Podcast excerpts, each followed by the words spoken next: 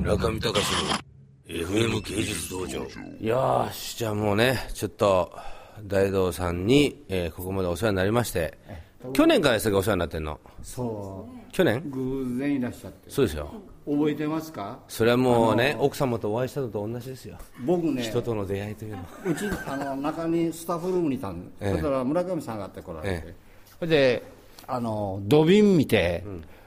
これ新しいのですか古いのですかって言われたんですよねなんだこのおやす、ね、ええこのこ若れ者で。ねうちのはねまた変な素人が来たよって言ったんです そんなよこと言って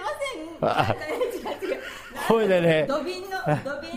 僕が ね知ってたけどってあ瀬戸とか丹波言ったんですよ、うんそしたら「瀬戸って何ですか?」とか、丹波ってどこにあるんですか?」って言われたんですよ知らないですよ僕ええうんだからね今でもし、今でも知らない。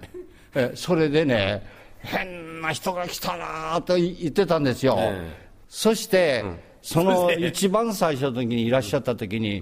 これも欲しいかもかなんか出されて、ほとんど出てたの取られたんですよ、そうですね。僕、腰抜かしたんですよ、うん。生まれて初めてね、ええこんなお客さん初めて、あ、そうですかで。あの丹波もわからん、瀬戸もわからん、全部買い切るぐらい、後でね、え、あの方は。